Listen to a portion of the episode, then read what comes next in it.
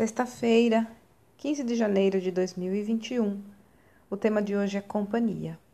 Faça a leitura do texto que está no livro de Gênesis, capítulo 17, versículos 1, 2 e 7. Muitas vezes fiquei frustrada ao aconselhar pessoas quando, ouvindo seus problemas, não sabia como ajudar.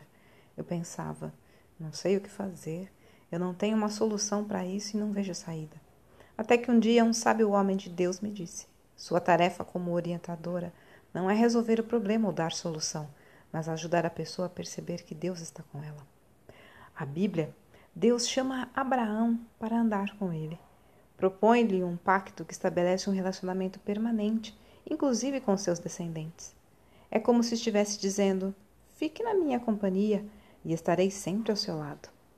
Abraão, com 99 anos e sem filhos legítimos, acredita na promessa e permanece ao lado de Deus.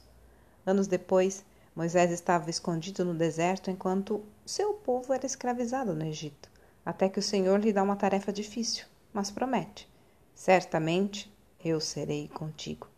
Moisés encara o desafio, sabendo que era um homem que tinha companhia de Deus.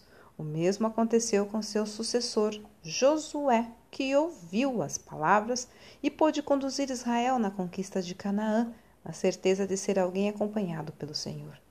Deus é companhia certa para seus filhos também na hora do perigo, como aconteceu com os amigos de Daniel, lançados numa fornalha acesa por não obedecerem ao rei. Até no meio do fogo, Deus manifesta sua presença ao lado de quem lhe é fiel. A companhia de Deus é tudo de que precisamos para enfrentar qualquer dificuldade. Com essa convicção, ficamos livres para ver os problemas de uma perspectiva bem mais produtiva o que Deus quer fazer em mim, por mim ou por meio de mim nas atuais circunstâncias. Ouse crer e experimente a paz que a companhia dele dá.